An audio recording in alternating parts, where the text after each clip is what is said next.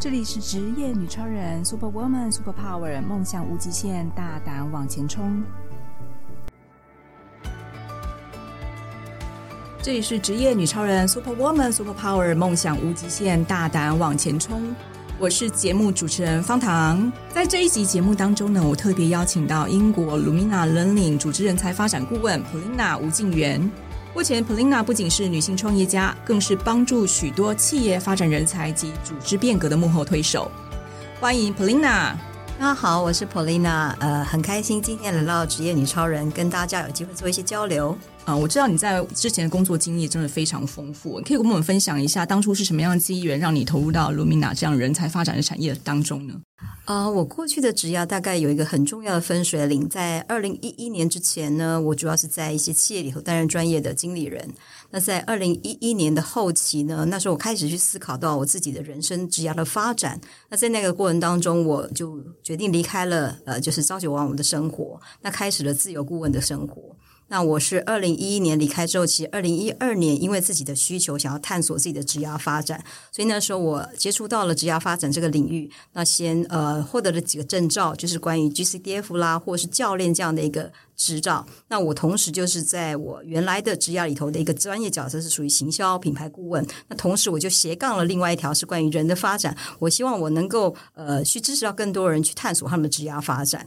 嗯、那我那个时候呢，就是在二零一五年底的时候，我有个机会接触到 Lumina Learning。那所以从那个时候开始，我们才呃跟我的跟我的 partner 呢，从英国引进来这个测评工具，还有很多组织创业的应用。然后一直到现在这样子，嗯、是我知道您之前的外商工作经验非常丰富，然后尤其在电信业将近十几年。那在你在工作上面几乎是一帆风顺的当下，你怎么会在这个时间点选择放下职场的工作，转身投入到人才发展的这个 Lumina 的事业呢？其实我提到说，我二零一一年底的时候，那个时候我其实在后期可能个工作是我在电信业那个时候。那应该会是人家觉得很好的工作，是就是说，呃，这样的工作，这样的职位是一个，好像算是还还蛮不错的一个工作，对科技业，然后 收入也都很好，是那而且都是股票上市，也不用怕它会倒嘛。那但是对我来讲，我其实在思考的是一个关于，你说那除了这个之外，我自己的人生价值是什么？因为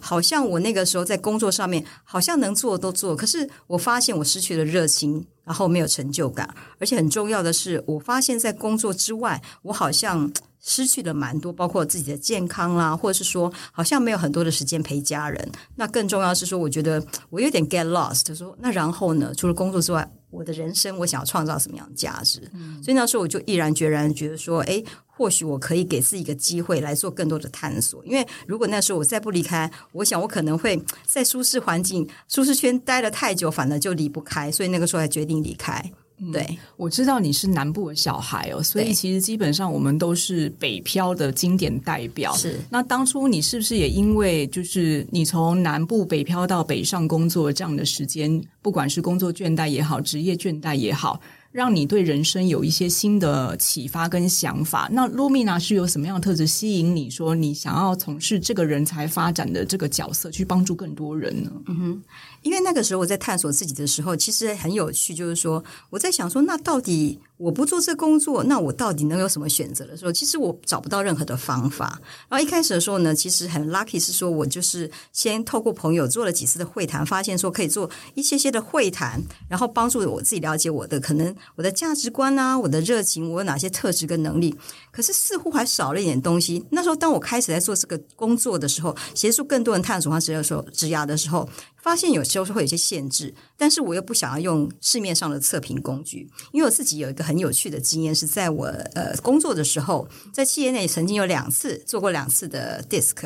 然后两次的结果完全是不一样的。那很特别的是，那个时候我虽然没有像现在已经有研究很多关于测评啊、心理学这些东西，可是当下我就有一个认知说，哦，原来人是会改变的。因为那两个测试的时间刚好是在两个不同工作、不同的老板是蛮不一样的风格，所以那时候我有这样观念，可是没有任何的方法或理论去印证它。可是你想想看哦，如果很多人没有跟我一样有两次同样的经验，很有可能他因为一次的这样的经验，他可能就。帮自己贴了标，而且贴了一辈子说，我就是什么型的人，或是某某人就什么型的人。这就是我说，我那个时候在帮人家做职业探索说，说我不太采用任何市面上的测评工具，嗯、因为我发现这样的定性分类的工具，很可能会造成自己对自己发展的认知限制，嗯、以及你对别人可能认知上面限制，甚至有一些误解或偏见。是那。那个时候呢，我刚好是在二零一五年底的时候，很有趣。有一次是我自己，就是我的那个客户呢，他因为做过我的一个会谈之后，有一次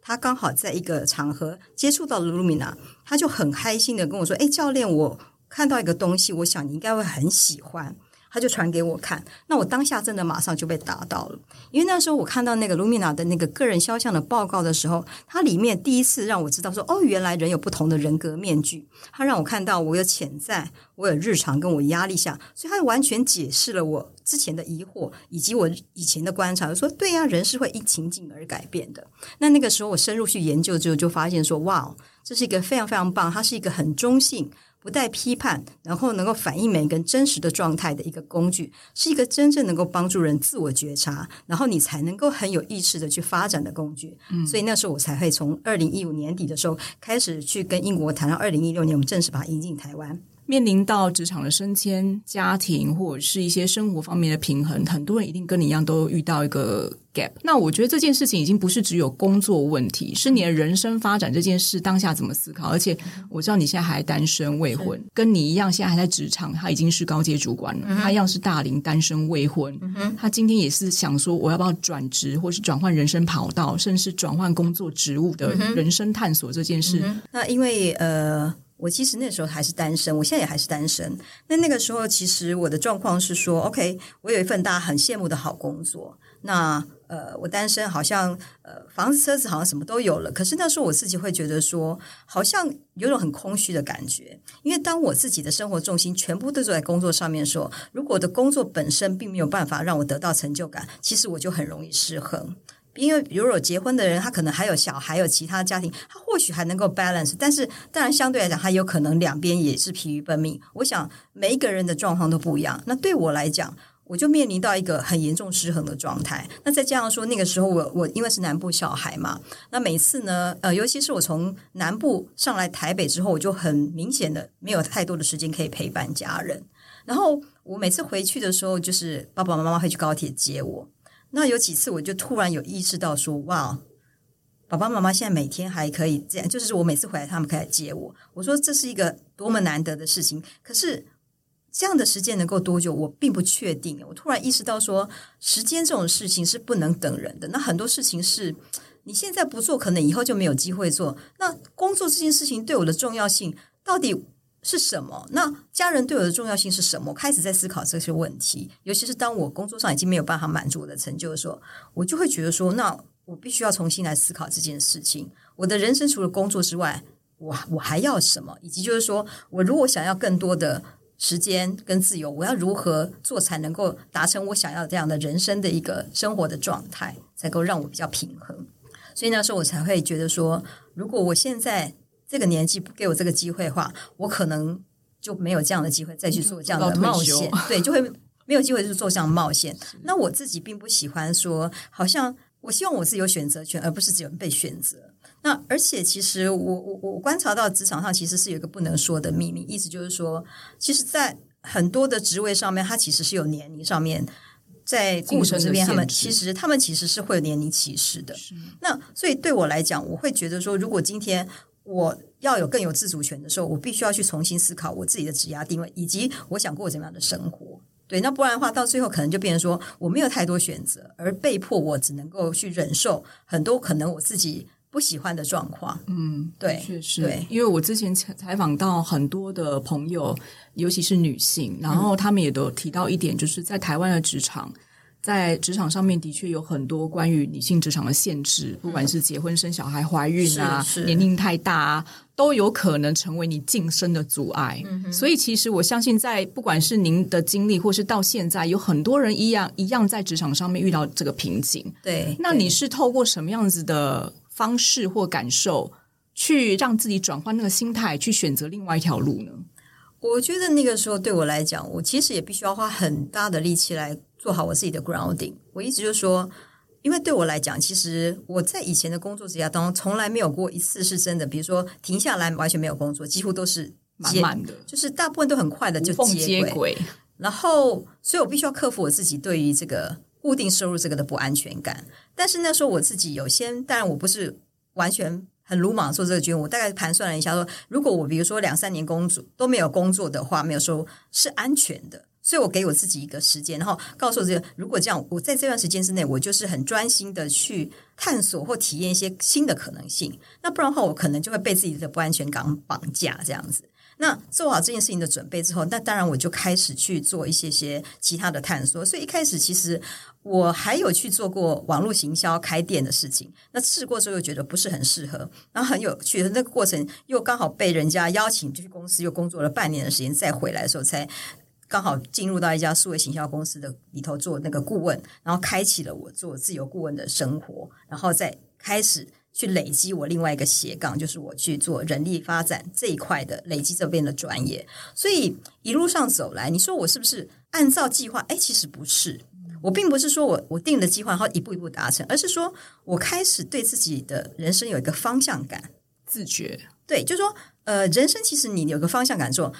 你可能有很多条路可以通，可是如果你完全没方向，任何在你面前来的一些邀请机会，嗯，有些可能是一个对你来讲是你真正要，可是有些很可能对你是一个诱惑，可是其实不是你需要的，是，所以我才会觉得说，后来当我自己是个需求者，我在探索我自己职业的时候，我会觉得这件事情很有意义。当初我在做职业探索的时候，我我发现有这样的方法的时候，我就跟自己说，这就是我的职业了。因为我认为说，在台湾的整个教育体系里面，其实并没有人来教我们说，我是一个怎么样的人，而我想要什么，活出怎样的价值，我想过怎么样的生活，从来没有人教我们这些事情。那对我来讲，我觉得这是一个很很重要的课题，因为我们每个人在二十岁、三十岁、四十岁，那有结婚没结婚，有小孩没小孩，我相信会做的选择都是不一样的。所以我们要如何更了解自己，做出自己的选择，而不是把我们的命运交给别人，你去算命。哦，你去去去转塔罗，其实那些都没有人可以给你答案的，只有你自己能够决定你自己的未来。所以我就觉得说，我我需要去，我我想要把这件事情能够把它做得很好，会帮助更多人活出自己想要的版本。这样子，可以稍微帮我们补充一下什么是 Lumina Learning 吗？因为我那时候接触到 Lumina Learning 的时候，最大 surprise 的地方就是它超级缤纷，它的颜色让我好开心哦！这是跟其他测评工具完全不一样的东西。嗯、所以那时候我真的很好奇，说 Penina 可以帮我们解释一下什么是 Lumina Learning？它对于人这个情绪啊、个性特质上面有什么样？样的变化呢？OK，呃，Lumina Learning 是一家英国的公司，那它其实有非常非常多不同的测评的工具，然后都是跟特质有关的。呃，那我们今天在台湾的最主要先推出的是 Lumina Spark 这个产品。那它呢，跟很多的测评工具很不一样，是说我们传统很多的测评，可能大家会听过比较像是分类，你是哪一类型的人，或是你哪一类型的动物等等，或者是一些英文的一些代码。那那个东西就是比较早期，可能在。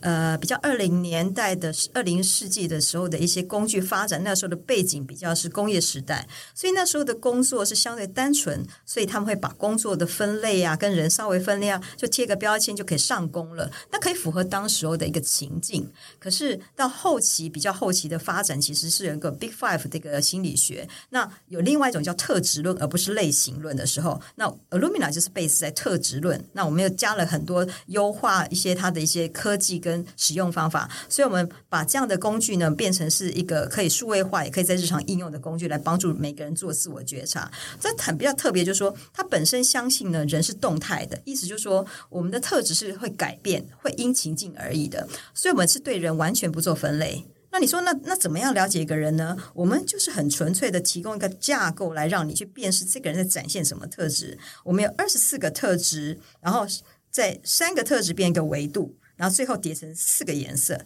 用这三层的架构呢，再交叉三种情境：潜在、日常、压力下。那人就是一个动态的，环境也是动态，所以我们透过这样的动态的结构跟系统，才能够很精细、很可以纵观，也可以围观一个人在不同情境的特质的展现。那这就是我们说的，当环境的变化越快速，你才能够更了解自己怎么样敏捷的调整自己。你是要潜在下。状况要怎么样阴影？日常怎么阴影？压力下，我看见自己压力下会有哪些的惯性？我先看见了，然后我可以事先去做一些有意识的调整或阴影或准备。嗯，嗯，我第一次接触到 Lumina 的时候，印象最深刻的是，我发现它就很像那个脉轮的颜色。嗯，还有大家很流行拍那个光场，有没有？Yeah, 我这个人散发什么光？哦，今天是白光，明天是紫光。我就想说，哇塞，怎么会有这么有趣，而且又丰富，很让人家觉得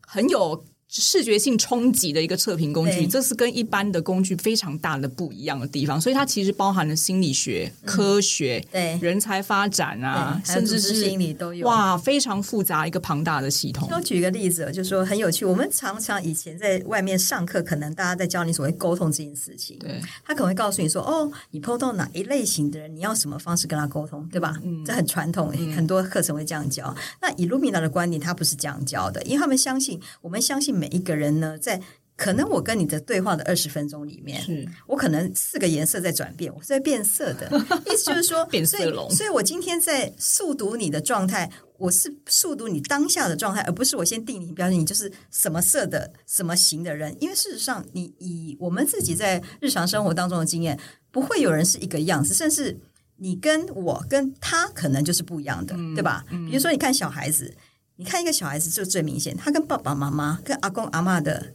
都不一样，对吧？是。所以你怎么可以说他是哪一类型的人呢？而是说他可能在不同的情境就会有不同的展现。所以，我们 Lumina 教你是说，哎，那每一个人既然都有这四个颜色，都有这八个维度跟这二十四个特质，那你要怎么样用这样的架构语言来学习便是说，哦，在你面前这个人他现在正在展现什么样颜色的能量，然后什么样的特质？那因为你。看见了，然后你自己可以更有意识的说：那如果我要跟他同频，我要影响他，他现在很黄的时候，我要先跟他接到频啊，对吧？我要跟他一起黄一点，然后我想要蓝一点的时候，我先黄一点点，让他接得到，就我才能够让他慢慢移到可能可以。往绿往蓝一点，好神奇哦！你把人呢、啊、头上干脆直接挂一个光谱好了。我现在是红色、蓝色、绿色，然后像玩游戏，像哎，今天这个人太蓝了，我要给他一点红色，让他热情一点，太有趣了。对，就是这样，所以我们才说很很好玩。就是说，当我学了 Lumina 之后，我们就说，在跟每个应对很像，你就是在玩，就是你就在玩你的调色盘，是对，而不是说你你就贴了标说啊，这个黄就黄到底，不会有这种状况的。对，因为很多人太多人就是以为说哦，我今天是跟金牛座。呃，沟通哦，这金牛座一百一眼，我一定要讲数字，一定要讲钱。那我跟巨蟹座沟通啊，不要跟他讲说去冒险的事情，就是大家很容易被定性说你是什么人，我怎么跟你讲什么话，其他都不要讲了。嗯嗯嗯，很容易受限。对，哦，是。那我想请教一下，因为最近疫情的关系哦，其实，在疫情前后，很多人就是失业啊，被裁员啊，甚至因为现在最近很流行那个 ChatGPT 的 AI 工具要取代人力这件事情。就你观察，在疫情前后的工作组织的变化，还有人才未来的发展，你有没有什么实际的案例可以提供给我们参考呢？其实我觉得很有趣，就是说到后疫情的时代以及 AI 这边会让整个职场有很大的一个转变，比如说包括整个的。工作的形态很多元，会有越来越的越多类似兼职啊、哦外包、啊、专业分工的这种状态，以及工作时间跟工作地点也会更有弹性等等的。那相对来讲，因为 AI。能够做的事情越来越多，所以相对很多人的一些工作有可能会被取代掉。所以呢，这样的状况就有很多人所谓的斜杠啦，哈。那这种状况其实有两种可能，一种就是说，有可能是因为他自己有更多的选择，可以做不同的职业发展，哈，更多重的角色。但是另外一种可能是因为你的工时变短，收入可能不足以能够从一份工作取得，哈，那你需要更多元的收入。所以未来呢，在考证照这方面取得各种。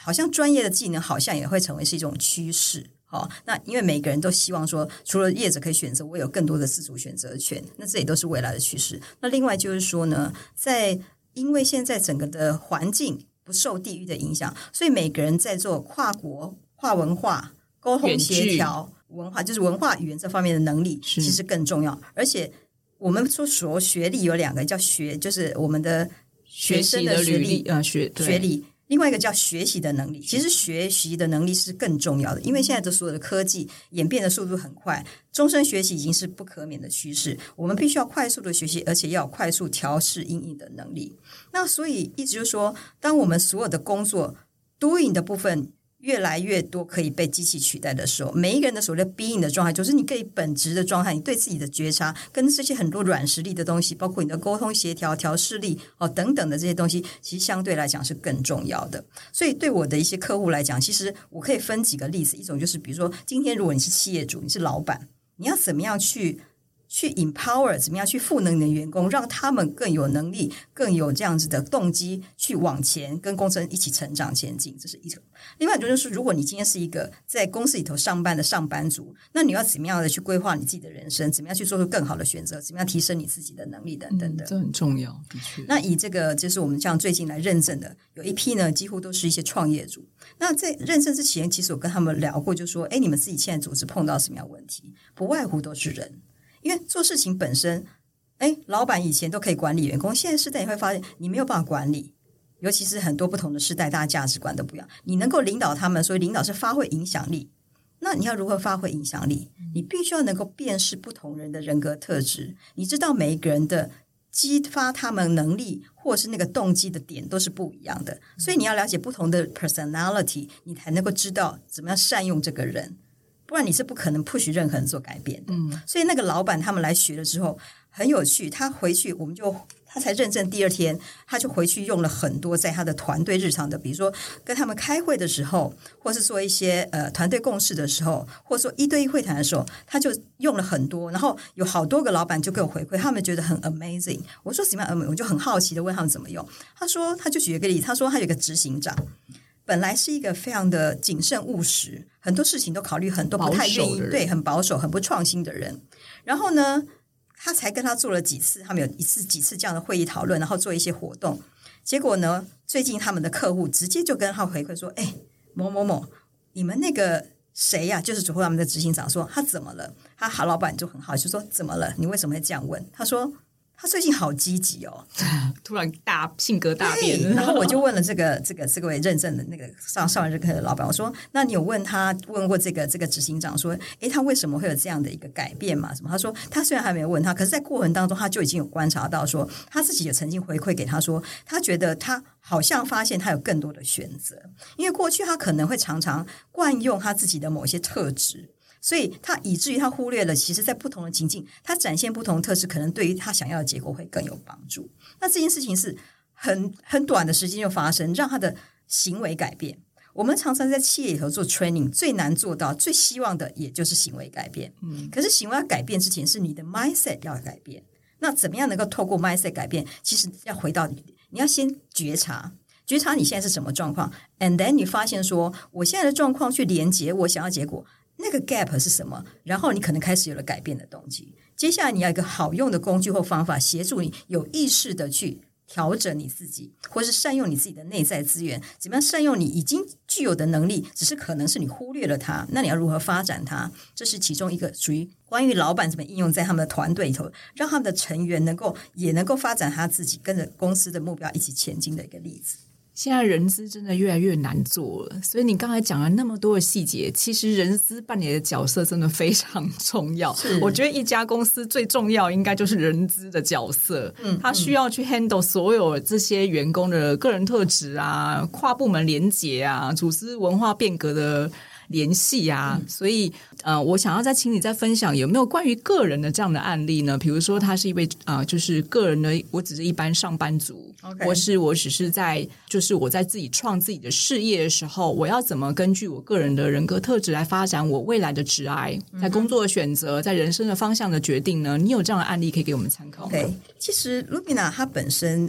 有些人会以为它是做人才的这个发展的工具，那其实事实上我们就说，它只是一部分是用在人才他，最大最核心的价值在自我觉察。我就举个例子，就是说，呃，有一个是财务长。那其实人资，大家第一个想到会用的可能是人资，那其实是每一个人都可以用。像这位财务长，他在认证的时候呢，他就是说，他其实在他的组织里头，他不是会主要去用测评的那个角色。那他本身呢，公司里头可能也不见得有这样的预算跟资源让他去用在他们的团队里面。但是我去访问他的时候，他说，对他来讲，最大最大的收获就是他自己。因为当他自己对他自己很有觉察的时候，他才能够稳定他自己去面对。因为他们的公司的状况是一个很变动，然后很高压，然后人员流动非常快速，可能是因为有一些政治文化的问题。但是很多东西是他能掌握，他不能掌握的。嗯，那在这种状况下，他有他的职责要执行的时候，他要怎么样能够稳定他自己，然后做出比较有品质的决策？这时候他自己要很有觉察力，以及他怎么样能够觉察他的环境的状态，以及他人员的状态，他才能够做比较。比较适性的沟通，以及做比较好的一个决策品质就很重要。所以他就说，学 Lumina 对他来讲，其实就是这个部分能够稳定他自己。当他是一个财务长，他能够自己稳定，相对来讲，他就可以稳定他的团队，稳定他的组织。所以这是个人的应用方面。那在我的另外的一个客户来讲，他其实是一个就是三十几岁，然后他本身呢，以前在工作的时候，其实工作经验没有换很多，就是只有在一两家公司。那环境非常非常非常的单纯，嗯、所以他并不太社会化。我必须这么说，他的个性就是又比较内向，当行政角色，对对，然后又比较比较内向，好，然后比较又很不社会化。所以他说三十几岁要转职，一般来说其实是相对有风险。尤其他过去的经历并不是非常的丰富，嗯，可那时候在辅导他的过程当中，我就一样先了解他自己，去盘点他现在的资源跟能力，以及他的兴趣是什么。后来他就开始要去做那个就是新的工作的一个一个去投履历啊，啊，然后做面试准备等等。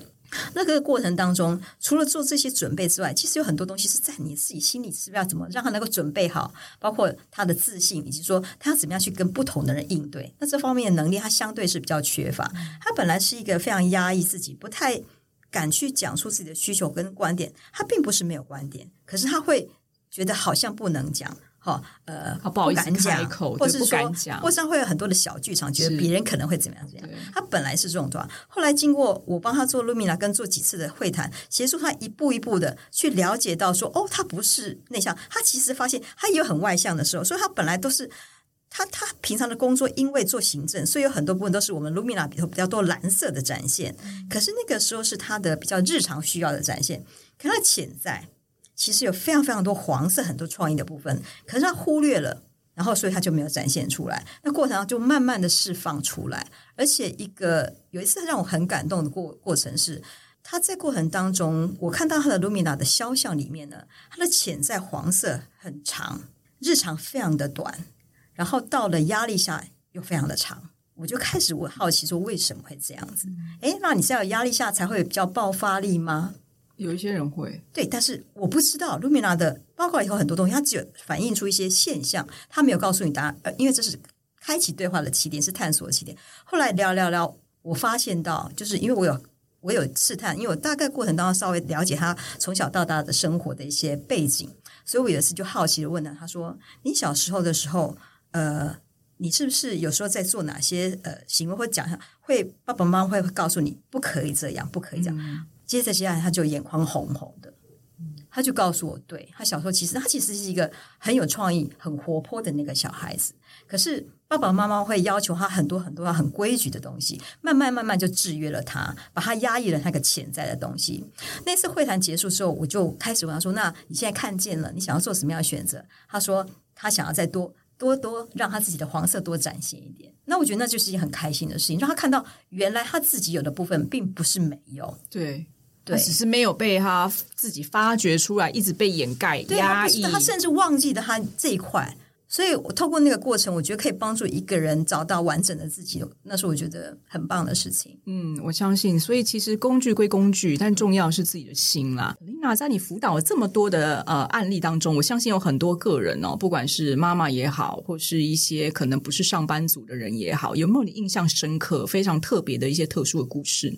其实我们的。包括我们来做认证执行师，或者是我们自己辅导或我们认证执行师执行的案例，也有一些蛮特别的。我分享几个，有一些是我自己，有一些是我我我客户分享的。比如说，像我的认证执行师有一次有一次来上课的时候，他就跟我说，他回去之后，他觉得非常好用，是关于他跟他的婆媳关系，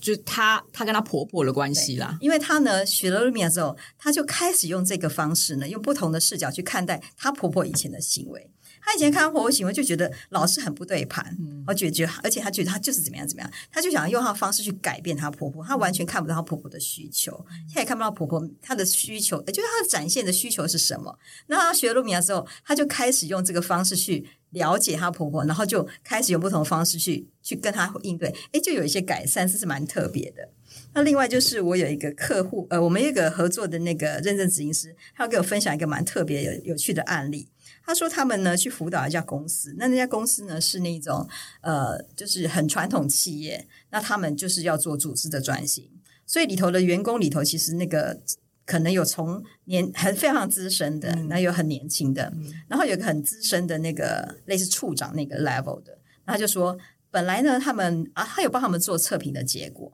然后又带团队的工作坊，那后来他们有一些高级主管，他要帮他们做一对一的解析。那很有趣，在过程当中活动的时候，就是还有那个肖像有展现那个主管的潜在，有很多很黄的部分，就是比较多活泼创意的东西。可他日常展现是完全非常非常的严肃。然后呢，就是。大家都觉得说怎么可能？大家就所有的反应都说怎么可能这样子？私底下不为人知的一面，就是、对，大家就觉得哎，怎么可能这样子？那 even 连这个主管自己也觉得说，对呀、啊，怎么可能？因为他已经太久在日常扮演那样的角色，他 even 忘记了自己那一点。那很有趣，是我们这个这个认证执行师，他帮他做一对一的时候，他就开始去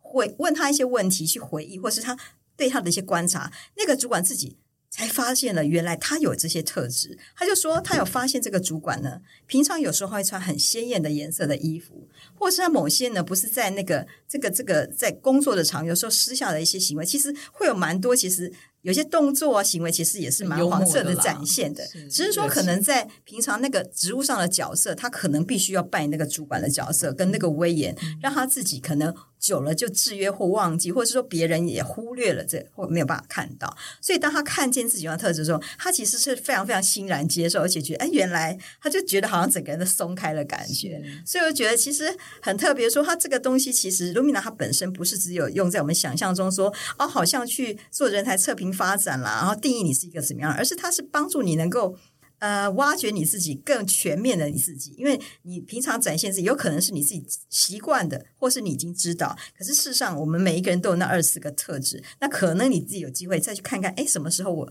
我展现了它，什么时候展比较少展现它，那为什么？那如果多展现会不会有哪些价值呢？开始去好奇你自己。对，所以其实我相信每个人都有无限可能。对对，对，只是你不知道，不代表你不可能。是，这是 Lumina，我觉得也是蛮有趣的一点，它可以启发你发现你自己的不可能。对，好，那下一题我想问一下 Penina，如果今天我是上班族或是一般的小资，就是人人资的小小白。好，然后我想要跟你一样，或是想要从事投入到人才发展啊，或是在未来在职来转化上面的话，你有没有哪一些建议或是想法可以可以给我们参考？今天我想斜杠啊，去考证，或者是我想要转行成为呃，就是职来顾问，嗯哼，你有没有哪些建议可以跟我们分享？OK。呃，我想我就提供我个人，但是并不能代表说，因为现在其实有越来越多人去呃认为说，哎，职业探索的啊，职业智商啊，或者是职业教育这一类的呃这个需求其实蛮多，也慢慢慢有越来越多人朝这方面想要去呃斜杠发展他们这方面的一些专业的领域哦。嗯、那我自己的经验是我自己其实，在养成的过程当中，我有去。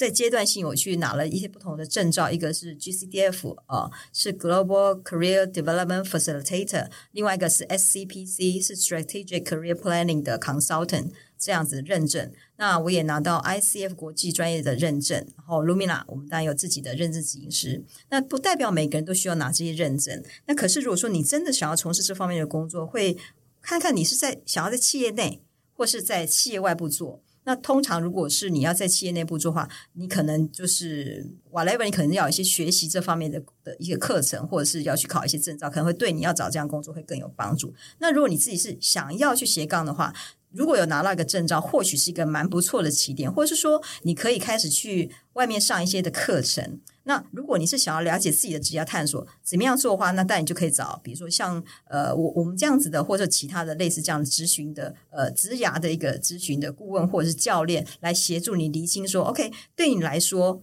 盘点你现在已经有哪些资源能力，以及你自己未来的兴趣发展，还有你的经济能力、你的时间投入等等，来协助你订定比较适合的计划。比如说，你只要分阶段怎么样的完成它，然后或者是说你要集中在什么样时候去完成哪些的学习或取得哪些认证。那通常像我刚才提到的那几个话，养成的时间的话，呃，我的 GCDF 跟 SCPC，它的学程其实大概。含上课到他取得证照，大概平均大概三四个月左右是可以的啊。那如果是教练的话，大概含上完课到取得认证认证，大概要一年左右。那露米娜我们的课程认证其实是三天就可以结束。那可是是很重点，就是说这些东西其实学完，其实都还只是。其实才是刚开始入门，才刚开始，因为你真的要去用，然后去 practice，在这个过程当中，你才能够真的去累积你的经验。那对每个人来讲，我想每个人的学习历程都是不一样的。那我觉得只要有开始，就是一件好事。是是，我相信。那我可不可以问实际一点？就目前您的经验，在外面接案的这个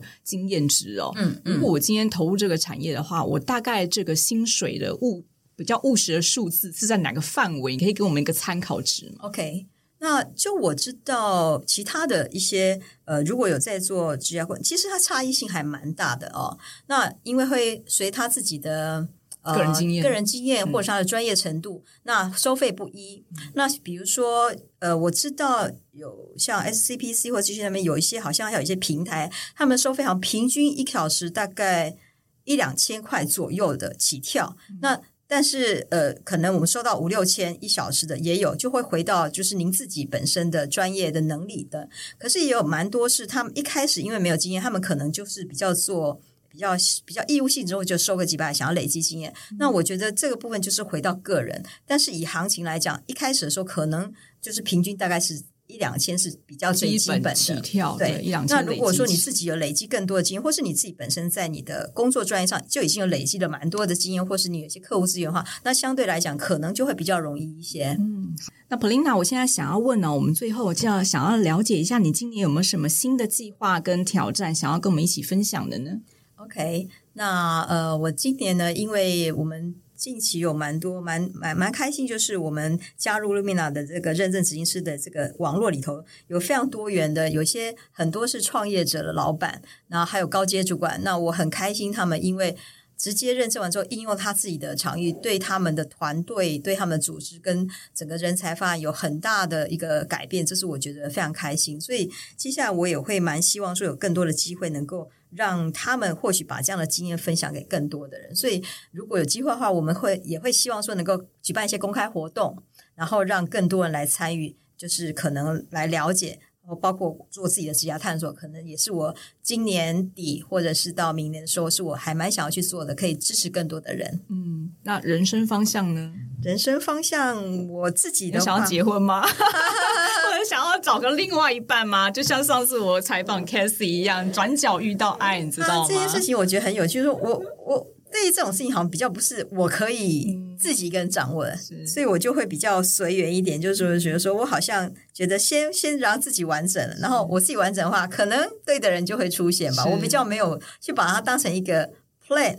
对，当然当然，真的非常期待 Polina 在未来的生活，在今年有一些更多的分享，然后她的生活跟人生也更加幸福。我相信，就是 Polina 给我们这些呃 Lumina 这个工具给我们的是一个启发，但更是在人生当中给我们更多的一个启示。对，因为我们就像彩虹一样，应该有一个圆满的人生。嗯，好，谢谢，每个都值得发光发热。真的，谢谢 Polina 跟我们分享，期待下一次我们再跟邀请 Polina 跟我们分享更棒的故事。OK，谢谢，谢谢。如果你也想说说你在职场上的各种神奇经历，或是你有令人惊叹不已的人生冒险故事，职业女超人邀请您来与我们一起分享。欢迎踊跃报名，接受我们的采访，陪我们喝杯咖啡聊一聊哦。